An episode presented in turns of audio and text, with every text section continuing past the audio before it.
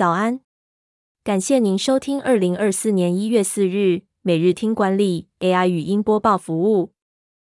每天早上七点，用五分钟带您快速了解最受欢迎的商业新闻和职场话题。欢迎您至 Apple Podcast 或 Spotify 搜寻每日听管理，并订阅节目，还能一次浏览过往集数。另外，只要在经理人官方 LINE 聊天室输入“听书”两个字，就能解锁限量的隐藏优惠。守则文章是：日本传达技术研究专家提醒，职场上的非短流长很可能害到自己，切记要避开这种对话陷阱。日本传达技术研究专家指出，在人际交往中，共享负面经验可能导致关系恶化。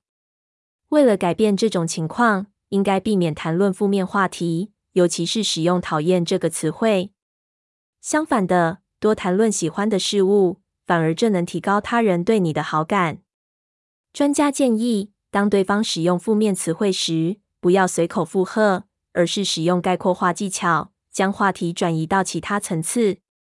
举例来说，对方说：“我讨厌香菜。”你可以回答：“香菜经常出现在亚洲料理中。”你喜欢哪一国的料理呢？此外，遇到牢骚或批评时，不要表示赞同，最好远离现场或转移话题，设法把话题引导到正面的内容，避免让职场上的非短流长影响到自己的评价。第二则要带您关注：二零二四农历新年换新钞二月一日开跑，兑换日程一次看。二零二四年兑换新钞即将开跑。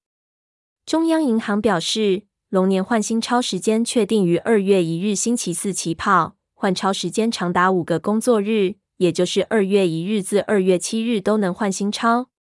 届时，全台四百五十四家公股银行及邮局指定据点都可以兑换新钞，或透过自动柜员机提领新钞。根据行政院人事行政总处公告，民国一百一十三年农历新年有为期七天的连续假期。自二月八日放到二月十四日，二月十七日则需要弹性补班一天。想包红包给长辈、小孩，记得抓紧时间兑换新钞。第三则新闻是：过度竞争已成常态，企业该如何避免深陷同业间的内卷危机？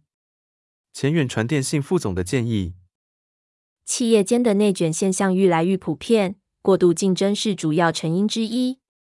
前远传电信副总经理郭宪志提醒，企业要避免过度竞争和自私短视的行为，以免引发恶性竞争。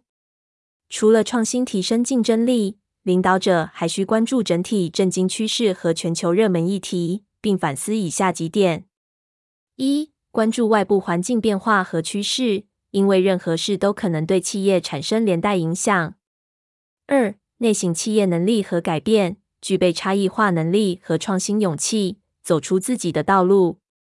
三、模拟危机和应变计划，做好准备以应对可能的事件。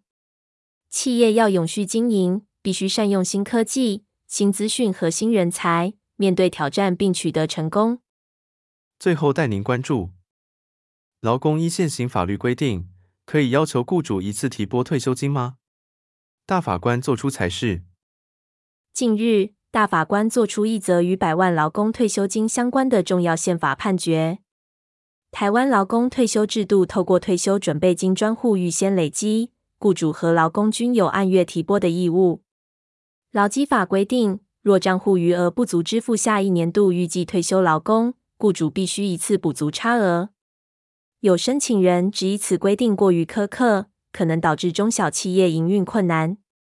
但大法官认为，这个规定是为了确保劳工退休金权益而设置，符合保障劳工的宪法基本国策，要求雇主负担责任也是合理。假如企业每月均依法提拨，不会出现突发性资金缺口，不至于影响营运。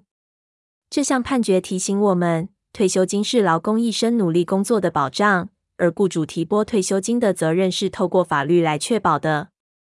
感谢您收听。我们将持续改善 AI 的语音播报服务，也推荐您订阅经理人电子报。我们会将每日 AI 播报的文章寄送到您的信箱。再次感谢您，祝您有个美好的一天。